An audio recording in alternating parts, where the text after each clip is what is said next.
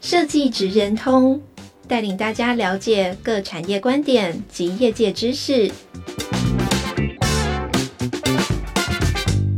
以设计的角度切入，让大家理解各产业中设计职人的成功关键或必备技能，快速掌握产业与设计脉动。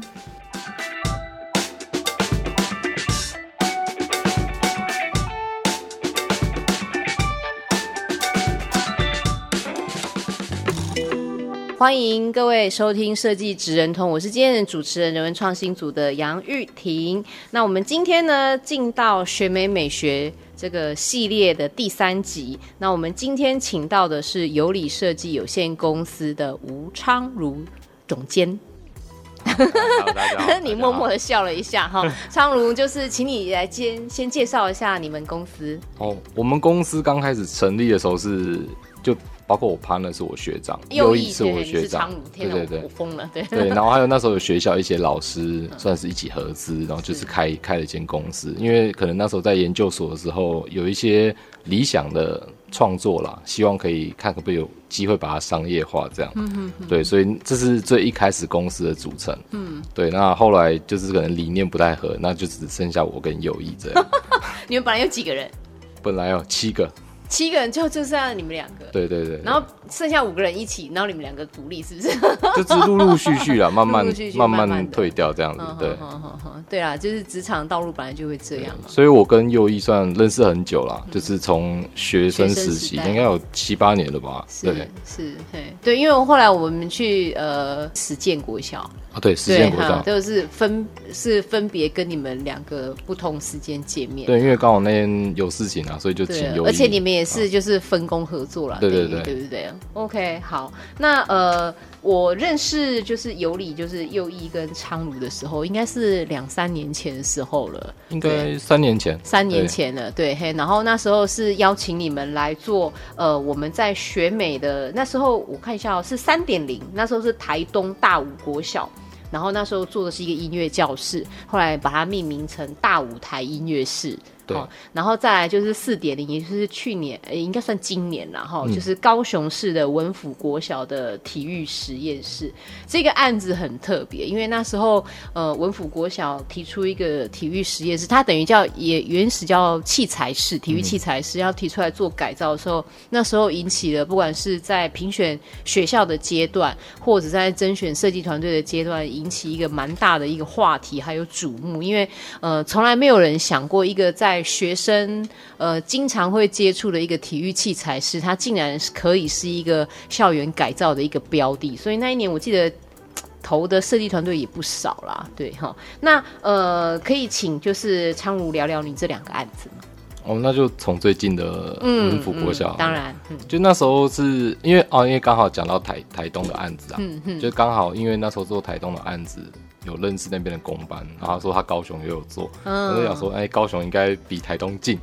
对，因为之前台东呃两个一起讲，因为台东真的很，很辛苦，那时候大武很远，对，所以我想说啊，那这大武已经靠近太麻里了，对，就是基本上再过，好像在在两站就到屏东了，对对，对，所以我那时候到呃大武大概就是早上可能六七点搭车，然后到学校大概已经两三点了，对，所以那时候就想说，哎、欸。在四点零的时候，可以尝试投一下高雄这样子。对，那我觉得高雄这个案子，它比较困难的地方是，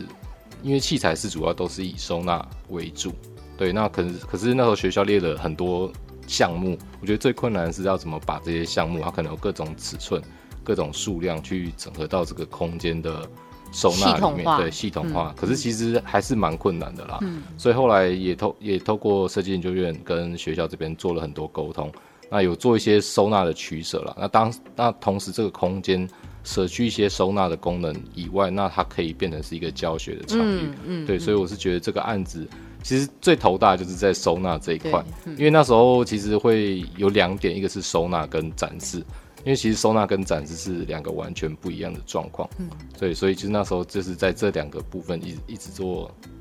跳来跳去，对，跳来跳去做思考，嗯，对。那台东的大武，对大武的，其实我觉得，因为那算是第一次做选美的案子，所以我觉得嗯，我会觉得比较困难的就是还没有习惯跟呃设计研究院这边配合的方式，嗯、哼所以那时候其实中间也是参考了很多相关的案例，然后自己也自己在那边做思索。对，你跟我们合作需要什么参考案例？就是就是因为也是算是第一次接触到学校的案子，哦、所以也就是学校现场的改造。对，然后那时候可能委员也会给建议，然后你可能也。可能也不知道委员到底给建议到底是是什么样的，嗯，实质的建，就是很实际的状况是。其实我记得那一案是林燕莹，对，林委员嘛，对，然后他非常的尊重设计团队。对，然后我记得那时候他很关心的一件事情，是因为我们在台东嘛，然后这么远的情况，嗯、然后又呃经费又很不足的这个困难下，他很担心说你们现在提出来这个设计是不是经费能够支持，可以撑得住的。所以我记得他每次都会提到说说，哎，你经费有没有算清楚？他在哪一个项目觉得说，哎，那可能会会比较比较困难，对不对？但那个案子我觉得还好，是我觉得主要是交通的时间，交通啊，对交通的时间。毕竟东部这样子，对。对那我觉得怎么办？我今年有两所，今年有两所，一个在花莲，一个在台东。哦、那还好，我觉得再怎么比都不会比大武远啊。我觉得 对大武真的哦，台东那个在台东市，哦、那 OK 了，那就至少省了大武真的非常的一个半小时的车程。对对对，所以我觉得做过大武以后，我觉得不管去哪里都，都不困难了，除了外岛以外啊，对对对。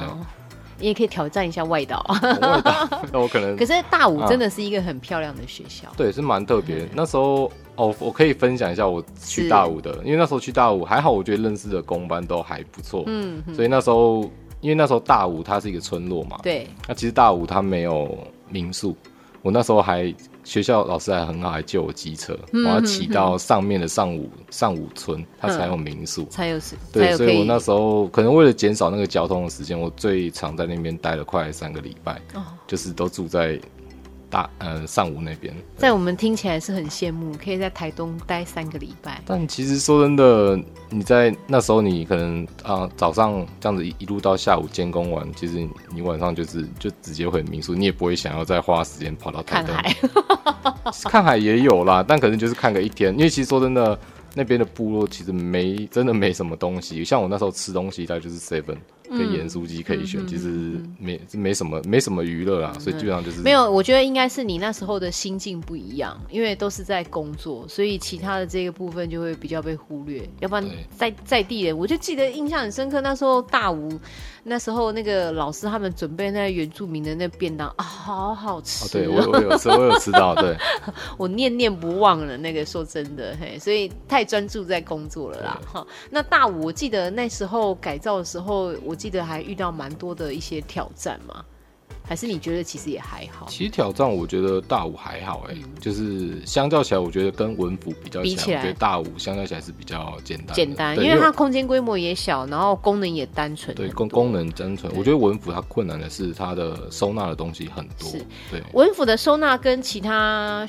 教学空间的收纳有一点比较不一样，是其他的教室的收纳的时候，我们都会提醒学校说，嗯、你现在要收纳这些东西，是不是真的有必要？是不是有一些该汰换整理掉了？可是，在文府的收纳，因为都是一些运动用品，都是一些球类，都不是能够丢掉、可以舍弃的。就是你现场看到这么多的东西，就是一定要帮他做系统化的归类，而且他们还要作为一个教学的场域，或是运动经纪人培育的这个这个场域的话，它相对呃，跟我们一般所想的这种体育器材是又不一样。对吧？哦，对我我那个案子真的，我记得磨了很久啦。对，那那时候其实一开始看到学校清单，觉得哇，怎么这么多东西？但后来开始沟通，就学校有提到说，哦，可能有些器材其实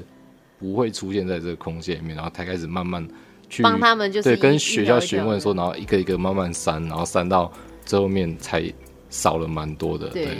每一个空间的改造或者是说呃设计案来讲，哦、嗯，它一定都会有一个。一个过程嘛，对不对？好，那我们刚刚看到、听到你讲的，都是一些很有挑战性的一些，特别是收纳或者什么。那跟学校沟通的时候，沟通，因为我觉得，我不知道我自己碰过的案例啦，嗯、就会发现说，呃，可能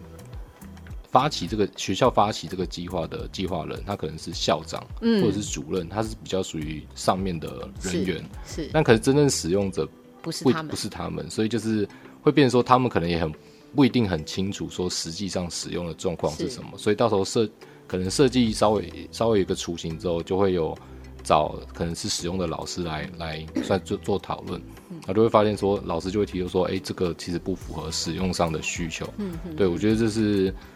呃，一一开始我是比较偏向希望说，使用的老师可以加入在这个讨论的、嗯、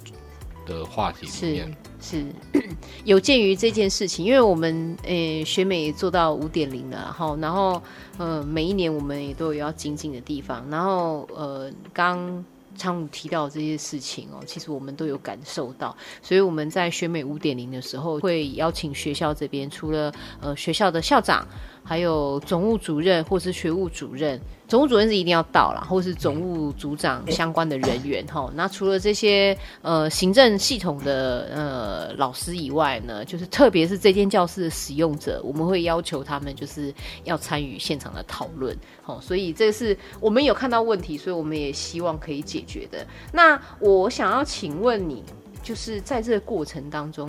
你感动的事情，改造学校的这个过程，它会让你哪一个部分觉得很感动？因为对我来讲，我虽然已经呃参与这个计划已经四年，要进入第五年了，但是我我自己觉得我每一年都会看到不同的感动的点。嗯，像我自己的话。因为我自己都会在暗场，所以学生有时候经过，就是开始接近完工的时候啦。其实学生就是说：“哇，好漂亮啊！”在旁边偷偷听。对对，然后有时有些学生可能看看你看久了，他就会开始问你，问就是会跟你闲聊，或者有时候会跟你打招呼。我觉得这是还蛮感动的啦。对，然后我觉得像文府国小的案例，我觉得像学生他们有自己制作影片，对、嗯，啊，主任也给我看，我觉得哇，就是小学生可以这么用心的做一个影片出来，然后他。介绍这个胶是怎么使用，我觉得这算是很有心也让人感动的地方。而且我会觉得说，天哪，现在连小学生都会去做影片、去剪接，然后去做一些特效，好好，现在小朋友都好厉害。对啊，我那时候主任还跟我讲，我忘记他是用什么了。一个一个应该一个网络的影片软体啊，我那时候还主任跟我讲，我还不知道是什么东西。对，对，因为呃，学美从最前面开始，一第一年、第二年在做的时候，我们比较强调的就是我们呃进到现场去做这个改造。嗯、那但是改造我们到后面的时候，我们会比较希望说，不要只是表面上我们把环境变美、变漂亮，都还是需要跟课程这边做结合。所以其实呃，在呃。你们这边所参与，就是你跟右翼参与的这两个学校，呃，它的这跟课程结合上的这个强度，就是又不太一样。好，相较于就是呃，我们大五，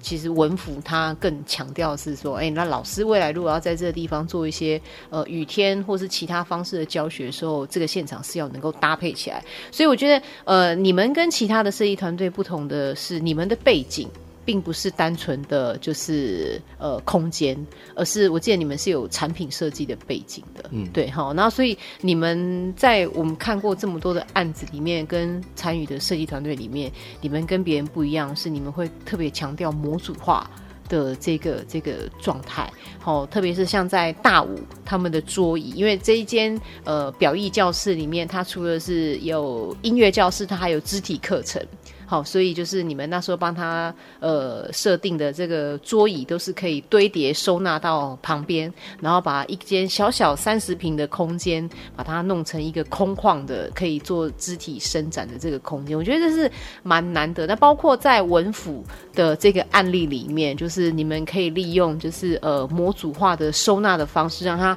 可以收纳运动器材、球类以外，它还可以当成是一个呃座位座位区，然后让让孩子们在这里上课啊，然后他可以在这里就是有一个地方可以做。你看你的案子，我都比你还要了解，会讲。因为这样记很清楚。因为我很珍惜每一个跟你们在做呃讨论的这个过程，因为那是一个很快速学习，然后看很多东西的地方。那呃，你在参与学美的过程当中，对你来讲，你的学习是什么？还有这个案子带给你的意义又是什么？嗯，我觉得，因为像当初没有做学美的案子的时候，其实就是我跟业主其实只要沟通好就好了。嗯、但有时候你可能沟通好，你可有时候做久了，你不会去再思考说自己的设计有没有需要改变，或是在更好的地方。嗯、因为学美可能就是有委员跟研究院这边的人的去算是会提出问题，拿鞭子在后面对对对，就是你会去反，你会去反思说，呃，这个东西，呃，这个东西哪里不好？那你有有没有要改善？那可能会经过很多次的讨论，嗯、跟很多次的想法上的挑战。对、嗯、我觉得这是最算是做学美的案子最最有趣的地方，也是可以让自己成长的地方，也是最痛苦的地方。对，那就开始之后自己接做其他案子，就会做完就会自己再冷静的看一下，说，哎，这个东西到底。哪里可以再更好？就自己会去做反思的动作。嗯嗯嗯，就是等于是再回头再检视一次啦。但是我就觉得，对你后面在做这个实践国小，嗯，好，你帮他们在后面这个标本墙上面做的这一系列，我觉得那个真的很漂亮。因为我觉得你们有一个很让我很欣赏的地方，就是在很多细节的上面，你们会处理的，就是。很贴心，好，特别是那天我还有特别看到你们在桌子下面有帮他做一个防撞的这个细胶的这个软垫，好，那是一个很细微的地方，可是我我让我会觉得说说你有思考到，就是孩子们未来在这个空间上课的时候，他是不是安全，是不是舒适，然后还有包括他们的座椅是不是很稳固，其实我觉得这个都是呃一个设计师在设计。除了要有创意以外，嗯、在贴心的这个细节上面，要能够让使用者可以有获得一个最舒适的一个环境，我觉得那个是真的还蛮珍贵的一个一个点啦。对，那我再问看看，你现在觉得你有就是接触到也不同的案子之后，你觉得学美跟你在接触的其他案子有什么样的不同？嗯，我觉得大概就是两个比较明显的啦，一个就是。呃，除了就是第三方监督的这个机制以外，那我不要说监督，对啊，监督共创、啊，对共创，对，好了，对。然后另外一个点就是，因为一般公部门的案子，它的程序其实蛮繁琐的。嗯，然后我们像刚刚组长讲到，我们做实践这个案子，就体会到那个繁琐的过程。对，是，对我是觉得，我是觉得这两点比较。比较影响比较大了，嗯，那其他其实都还是一样，制作设计做讨论这样子。嗯嗯嗯嗯，对，的确就是呃，学美这个专案也是因为就是有考虑到就是呃大家都这么辛苦，然后专长其实都是在做设计上面，所以我们也是希望说呃你们在发挥的这个过程里面，可以专注的把你们的专业放在教育现场的这个改造，而不要就是花了太多的时间跟精神在这个 paperwork 上面。所以这是其实学美有一直。谨记着，而且我们有一直在努力的，像看可不可以一年比一年 就是简化这个过程，然后更去凸显就是你们，我们希望你们把时间花在做设计上面，嘿，提出更好的这个设计概念。因为呃，我想呃，你们这边除了学美的案子以外，然后有看过了其他的学校之后，我相信对于教育的第一现场有看到更多不同的需求。那这个需求也是我觉得在，因为你也很年轻嘛。对哈，我是觉得是还好，还很年轻啦。对，就是在这个时代，我们必须要去承担起来，就是怎么样帮我们台湾的第一线的教育现场去做出一些呃跟以往不同的这个这个改变。好，那你现在还有会特别想要做呃哪一种类型的教育现场的改造吗？其实我因为我自己的出生背景是呃我是师范体系出来的，是对，那我。算是我们系毕业是生活科技老师，嗯，那我们现在你是生物科技，生活生活科技，吓我一跳。对，生活科技，哎，组长知道生活科技是什么课程吗？我不是很清楚。嗯，算是呃，他会教学生比较应用面，就是像什么木工啊、陶艺啊，这个你都要教。如果你有当老师的话，嗯、呃，他当然当然还是会有专专门的，可能专门教木工，专门教陶艺，或是以前会教一些。呃，可能自走自走机器人啊之类的，或水火箭这种比较属于应用面、嗯、应用面的课程。嗯、对，所以我我是蛮想说，因为我看我蛮多朋友都是老师，他们就是会有一些制造，就是动手做的课程。嗯，我是蛮想针对这些场域，因为毕竟我是这方面背景出来的，嗯、我是想说有没有机会可以做这方面的教师。有学美有一个案子是，好像是这个大智国小，好像是什么。是有一个机器人教室，对，那个是台中的大智国小，如果我没记错的话，他在做仿生机器人，对，然后他们那个教室是前面是上课用，嗯，后面呢会有一个很大的一个桌子，因为他们的仿生机器人在呃设计跟制作的过程，它不会是短时间就。就做好，所以他必须要把半成品放在那个地方，然后他一直去做调整跟修正，所以他们需要一个上课的地方，还有一个半制品在制作的这个教室，算是小工厂啦。对，是小工厂的空间，我是蛮有兴趣的。哦，对，因为可能我们今年没有小工厂，但是有一个大工厂。大工厂。对，因为我自己是木工木工出身的啦，所以我其实也蛮常在工厂里面待的，啊、所以应该会对这些场域算是比较。我们三点零的时候改造过一个，就是屏东太武国小，它就是一个木工教室，雕刻的那个。对对对对对，那好像是跟你同一年，但是那一年你可能没有注意到那个案子，没有去提。对，因为屏东。好，那个案子其实我印象也很深刻，因为那个案子呃木工教室嘛，我们也没有、嗯、没有去过，然后那边都是原住民的孩子们哈。那我印象很深刻，是我们那一天就是去呃改造完之后去现场。带委员去现场看，说，啊，那个原住民的孩子还有老师真的是很可爱，就是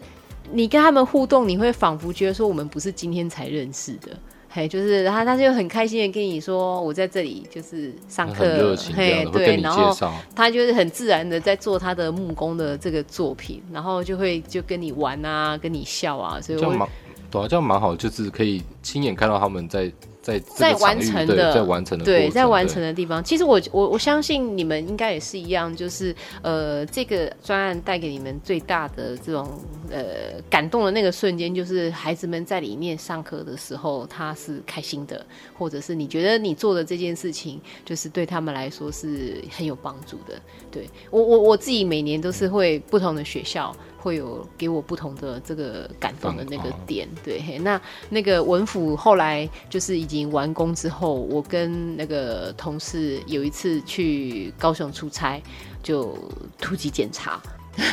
后来我有打给你嘛？主任有跟我，主任有跟我讲，对对对对。然后那时候主任都不在。好啊，只有两位、两三位体育老师就壮壮的，然后在里面，然后他们也搞不清楚状况，然后就很紧张，哎，发生什么事情什么？然后我们有现场跟他们问了一些、一些、一些使用上的状况。后来那个 Sandy 应该都有在有在跟你说，对对对对对。哎，我觉得，嗯、呃，哦，我觉得对学美来讲的话，他除了改造完的那一个时间点之后，后面的维运，还有就是使用者他们在真正在那里上课之后的反馈。其实都是对我们计划本身，还有对设计团队，就是还蛮重要的一个一个一个内容，就是会让你们，就是也让我们知道说，我们下次在遇到类似的状况的时候，我们在设计上面或者在讨论的过程当中，是不是应该要更重视一些其他不同面向的这个观点？好我觉得这个真的还还蛮重要的。对，我我像我自己是，因为可能我做的案子都比较远呐，所以比较没有机会可以现场。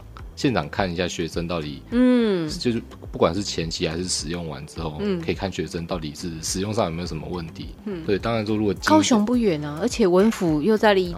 高铁站五分钟的地方，对。但感觉每次去学校场看都是。刚好都是没上课，所以其实没有什么机会可以看到学生在里面做使用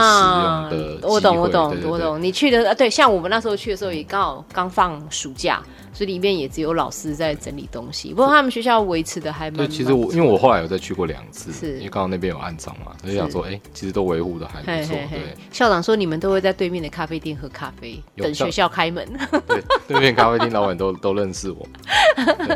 那对面的咖啡厅也看起来是蛮有型的。校长说。嗯昌儒跟优一都很早就来了，我们都还没有到，他们就在对面喝咖啡。对，因为啊，因为可能坐比较远啊，所以那时候像为了省钱，其实我们。我像我是搭客运下去，搭夜班的客运下去，其实都是很辛苦。不管做大五还是做文服，就是都一样，都有那种搭夜车去工作的感觉。是是，那是年轻的时候有办法这样操好。其实其实蛮累的，我觉得蛮累的。对，对啊，因为其实这个其实这个过程就是很远啊，好，然后又是算蛮辛苦的，对。但是应该相对是成就感应该也算蛮高的。就是算我觉得是有趣，因为毕竟你的不管是工作的。过程啊，还是怎么样，都是。跟以往不太一样的，不一样，算是偶尔也脱离一下平常的舒适的生活的方式，嗯、所以我觉得算是蛮不错的地方，算锻炼的一部分对，对，所以类似。好啊，那因为我们学美的五点零又开始，我们才刚刚选出了十七个学校，好、哦、要这做改造，然后哎，十九个学校，对不起，我更正一下，十九个学校，因为里面其中有十七个学校是呃你们以前过去比较熟悉的那种改造的那种。教室型或是上课哈，那这个每一个呃学校的这个经费我们又调高了哈，部里面有听到大家的声音，物价人工飞涨这样哈，所以把它调高到一百八十万起跳，因为有些学校它还是会有那个自筹款，款，我记得文府也有自筹款，有文府有自筹款，对，然后除了这十七个学校以外，还有另外两个学校是要改造表艺空间、表演艺术空间，那分别是三百五十万，还有另外一案是六百五十万。不过那六百五十万是因为其中呃教育部是给他们四百五，然后学校又自筹了两百万进去，所以他那个金额就高达六百五十万。但是金额高表示要改造的内容跟尺度相对也嗯、呃、对，对尺度高，而且难度也高哈，所以这个其实也是一个相对应的啦哈。那呃我们在新的这个年度里面呢，我们就一直期许说跟教育现场。跟老师的教学方式要能够更密切的这个结合，好，所以在呃学美五点零的这十九所学校里面，已经看不到我们以往像你们曾经改造过的音乐教室。好，然后还有以前常常会看到的美术教室，然后这些今年都已经没有了。好，因为过去学美改的这七十五个学校，在呃这方面我们已经改了蛮多的。好，那它已经形成了一个示范的效果。就像呃你们现在，你跟右翼会被其他的学校。有一通电话打来说，邀请你们过去帮他们做改造。好，那他们呃，现在学校都会上学美的官网去去看，参考，看去参考。哎，这个学校改的不错，因为风格跟我是这个学校是蛮像的，那我也喜欢，然后他就会直接找团队去过去聊一聊。好，那呃，我相信呃，像这些美术、音乐这些专题教室，其实已经做得差不多了。那我们现在新的年度，我们想要挑战就是呃，更不一样的一些教育空间。那因为这些都是老师们，因为现在老师上课教法都已经跟我们以往不一样，然后很有想象力，然后就地取材，好，然后跟环境、跟自然。就是结合得更密切。那我们怎么样帮助这些老师在这种教育空间上面可以更符合他的教学方式？其实是我们学美五点零想要努力呃更注重的这个这个地方。好，那呃各位设计师都很有想法，然后也很有才华。那我们也相信，应该就是设计团队有办法，就是帮助老师们去把这些他这么呃。有趣的一些教学方式，可以就是在他的环境里面更被呈现出来，让他的效益更大。我觉得这会是一个蛮有呃看头、蛮有亮点的一个一个共创的这个过程。所以，我们真的也很希望说，像你跟呃右翼这样，就是很年轻的设计师，可以在持续的在在进到这个专案里面，然后有更多的不同的设计团队可以进到这个专案里面来，因为呃。以前啊，小时候念书的时候，大家都会觉得说教育是百年树人的一个大计。以前念书听一听就算了，可是当自己真的进到这个系统里面来的时候，才会发现说，哎，真的是不容易。好，特别是嗯，我不晓得你在跟老师互动的这个过程当中，你看到的是什么？嗯，因为我刚刚讲，我蛮多朋友都是老师嘛，嗯、他们可能平常的工就不是他不是抱怨，他不是走，对他不是只有教学。他可能还有其他的行政工作啊，或者是说，好辛苦哦，对，或者是他还要做备课，不是所有的老师都有那个热情跟心思，可以去再多花时间去再把教学做精进。因为像比如说实践国小的那个案例好了，其实那时候我帮了老师去思考一些可以让学生比较有趣的方式去做呃学习，可是可能就是因为可能毕竟不是跟老师接触，都是跟主任跟组长接触。所以不是授课老师，对，不是授课老师，嗯，所以可能授课老师他已经有他既定的呃教学模式了，所以也没有那个时间去跟老师做进一步的沟通。所以虽然虽然说有帮他们设计好，有点可惜，对什么的课程，对，当然也都有写在使用手册里面。可是就是因为时间真的太赶了，所以我觉得这是比较可惜的啊。因为那时候是想说，哎，有一些不一样的方式，因为像。呃大五国小那时候有去做一些啊乐器的制作跟上色，嗯嗯、所以我觉得这可以让呃，那我记得那是一个工作坊，对，工作坊是希望说，因为刚好是音乐教室，然后呃去买了简单的乐器，然后可能教学生做上色的动作，就可以让他们能够参与。在这个空间的设计里面，我觉得是蛮有趣的。嗯，但我觉得这个就必须要花比较多的时间跟心思，就是双双方必须都要有这个共识，才有可能会创造出更好的。对，的确，的确，我们今年也很想要，呃，我们今年有锁定一所高中，希望这所高中的孩子可以一起跟我们的设计团队来共创，因为我们以前都是呃。学校的行政人员嘛，哈，校长啊，总务主任啊，哈，还有授课的老师一起参与讨论。那我们今年很希望说，这所高中的学生可以一起有几个人，然后加入我们这个讨论。就是这个空间里面，呃，不单单是老师在使用，还有学生嘛，对，对。那学生到底怎么看这个空间？然后老师现在的教学方式，然后在这个空间上面，怎么样对学生来讲，它是更有吸引力，或是更活泼，或是现在的。孩子都很希望可以展现自己，那是不是可以让他们更朝这个方向去发展？其实是我们很好奇，然后也想要去突破了这个点。所以，呃，这也是我们今年一个小小的心愿，希望可以就是把呃学生的这个声音对，对放进来。对，那因为我们我曾经也考虑过小学生，可是我怕小学生就是我觉得。因为后来教，因为我自己有有有教学过啦，就就会发现小小学生真的是会比较比较难控制。对，我觉得高中生的机会真的是比较，高比较大。对对，对，对，尤其是职类科的，可能他们他们会接触手作或是动手或是动手的地方会比较多，对，所以他们比较有机会。因为像学美案例有一个是做钣金工厂嘛。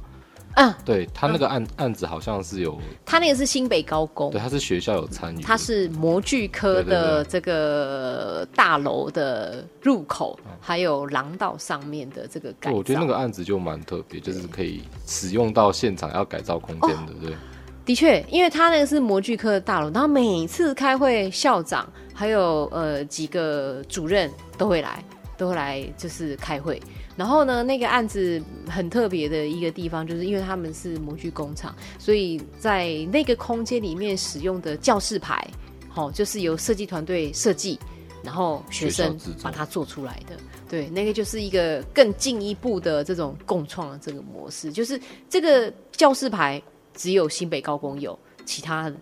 而且还是自己做出来的，对，对，我觉得这个真的是蛮，这很有意义，对，对，对，对，对，嘿，所以这这我们希望可以让更多的孩子，就是可能就像昌荣讲的，就是他们是必须是呃职业学校的，好，然后他们更有办法，就是进到这个系统来，就是参与改造，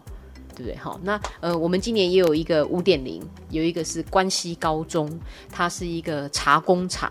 兼那个教室。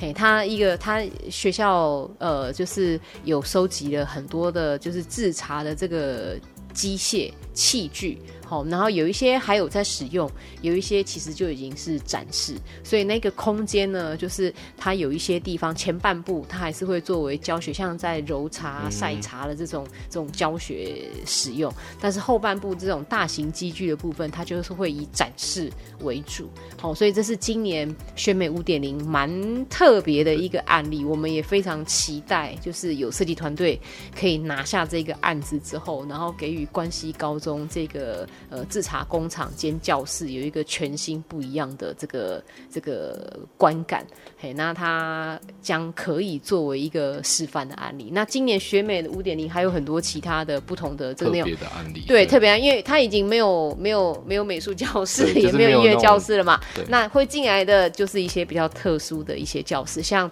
呃，智商空间，好，然后或者是说呃，学校在因为疫情的关系，哈，然后我们在前。前面三年疫情的时候，呃，很多学校都不会再让呃访客进到校园里面，哈，特别是国中的部分，哈，然后他们会在学校的警卫室，在门口的这警卫室的这个地方，好披一个青丝的这个这个互动的空间，好，也有一个像这样子的空间进到我们今年的改造案例里面来，好，然后还有一些学校它是实验学校，好，然后所以它已经跳脱以往我们对于教室内上课的那种内容，已经完全是不一样的这个内容。那怎么样去让这些特殊的这个教育方式、教学方式有一个很不同于以往制式化的空间，是今年学美五点零蛮大的一个挑战。我相信以就是台湾设计团队的这个能力，应该是可以创造出很多的亮点哈。那我们学美五点零设计团队的提案甄选。即将在十月，诶，应该节目播出的时候已经开始了啦，哈，就是从十月十三号会一直到十一月十七号截止。那今年总共有十九所学校，好，那包括十七所一般型的学习环境，每一个学校有一百八十万以上的经费，那另外还有两个表意空间的这个学校。表演艺术空间的这个空间要来做改造，那分别是三百五十万，还有另外一个是六百五十万，好，就是额度蛮高的，然后规格也比较高。那我们呃学美在设计团队的甄选的部分呢，它跟它不是一般的这种公共工程，哈，像昌武就知道，它不是公共工程，它算是在我们业界来讲就是一个比稿。好，那比稿的这个过程呢，就是我们要的。不要设计团队做太多 paperwork，我们要的是你们讲清楚你们所选定的这个改造的这个环境，你对于这个改造环境你提出的设计概念还有构想。好，那是什么？讲清楚。好，我们委员要看的反而是这一个。好，那这个是呃蛮特别的一个一个方式。所以呢，非常欢迎就是昌儒跟右翼哈，还有其他台湾就是更多的就是设计师，好，可以加入学美美学的这个行列，然后帮助我们第一线的教育现场。像我们有去呃在填调的时候，我们看到很多老师他们呃为了让委员青睐他们的这个。这个教育内容，还有他们的现场，使出浑身解数来介绍，说我在这里怎么上课，我的教学理念是什么，我的发展是怎样怎样怎样。其实每一次在那一个礼拜的这个填调的这个过程，其实我自己是很感动。然后，因为你会看到老师就是。很有热忱，就是绞尽脑汁，然后去思考说怎么样可以让教育变得更好。对，然后很多老师是在很多学校也是偏乡的学校，那老师偏乡教育资源的，虽然政府不断的在挹注，但是呃，它相对之下还是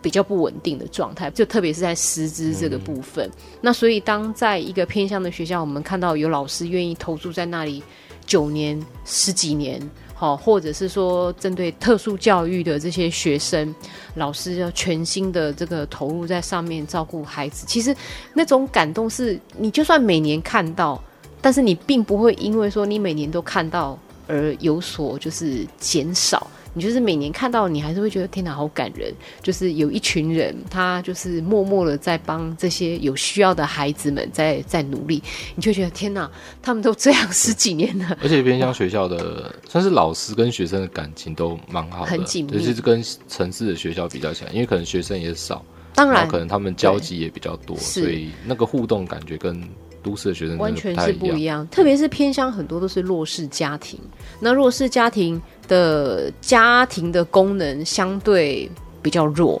那所以学校要能够支援的这个这个力量就必须要比较大。所以相对偏乡的老师，他们投注在这上面的精力也是。就是非同小可，就是非常大的，所以就像你讲的，就是他这个紧密的那个程度，其实是我们看得出来，就是每个孩子跟老师的互动，他会叫名字，然后会打招呼。嘿，其实呢，一般是在都市的学校里面比较少见的。好，然后他们的步调，或者是感情，或者是互动的那个方式，其实会让你觉得说，因为有很多的我们以前做过的很多的一些偏向的学校，呃。在四点放学之后，其实学校还要就是像当做安兼做安静班，对，安静班，然后等到家长哦，就是监护人下课呃下班了，然后孩子可以回家，甚至有时候还要照顾孩子的那个餐晚餐什么的。对，所以其实当我们在第一线看到这么多老师、这么多教育从业人员在付出他们的时间跟精神还有努力的时候，其实设计师可以帮助他们什么？我们可以帮助他们什么？我觉得这是我们在这一个呃时代下，我们可以一起努力的。的地方，好不好？好，那希望就是选美五点零还可以看到有理设计，好，好看到昌儒跟右翼啊、呃、一起加入这个行列，好不好？好，好，今天谢谢，就是呃昌儒这边来参加我们的节目，下次有机会再一起邀请你过来，好，OK OK，好，谢谢谢谢大家哈，拜拜。拜拜。